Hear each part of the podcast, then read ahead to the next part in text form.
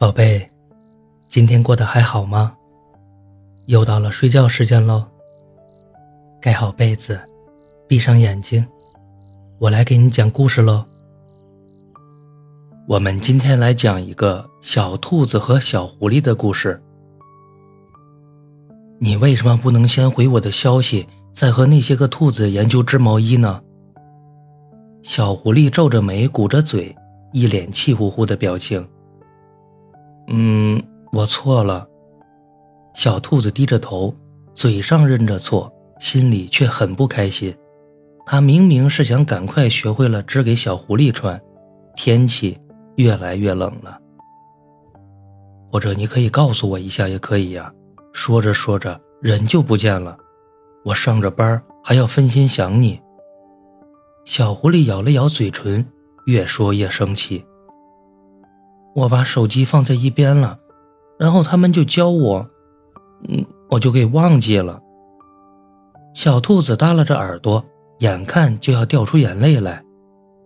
小狐狸看了看小兔子，叹了口气说：“唉，好了好了，不说你了。”小兔子见小狐狸松了口，便委屈巴巴地往他身边凑了凑。小狐狸无奈地伸手。把小兔子搂过来，抱在怀里拍了拍，心里想着：每次自己生气，都还要花功夫哄小兔子，真是没办法呀。好了好了，不委屈了，不说你了。小狐狸轻轻亲了亲小兔子的额头。小兔子听小狐狸这样说，心里更委屈了。你前几天说天冷了，我想亲手织毛衣给你穿的。所以就想着要赶快学会才行，结果又被你说了。小兔子嘟着嘴，抬眸看了看小狐狸：“你不要生我气了。”小狐狸也抿着嘴，心里想着：“我哪是为了说你，为了生气啊？我总不能说是为了让你爷哄哄我吧？”我还不是。小狐狸咬了咬嘴唇。为了让你爷哄哄我吗？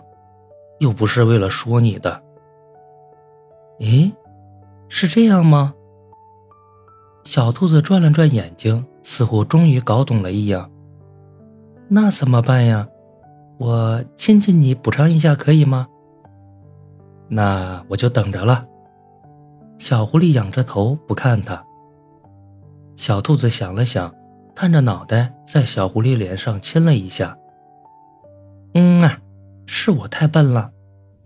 小狐狸心里想着，可不就是你太笨了，每次假装生气，最后都变成了他把小兔子哄回去。算了算了，你要是太聪明了也不安全，就这样吧。小狐狸嘴上说着，心里却开心了不少。他暗自叹了口气，想着，笨一点就笨一点吧，那还能怎么办呢？毕竟。像这样的傻兔子也不多了。好了故事讲完了记得订阅月票支持哦。晚安宝贝。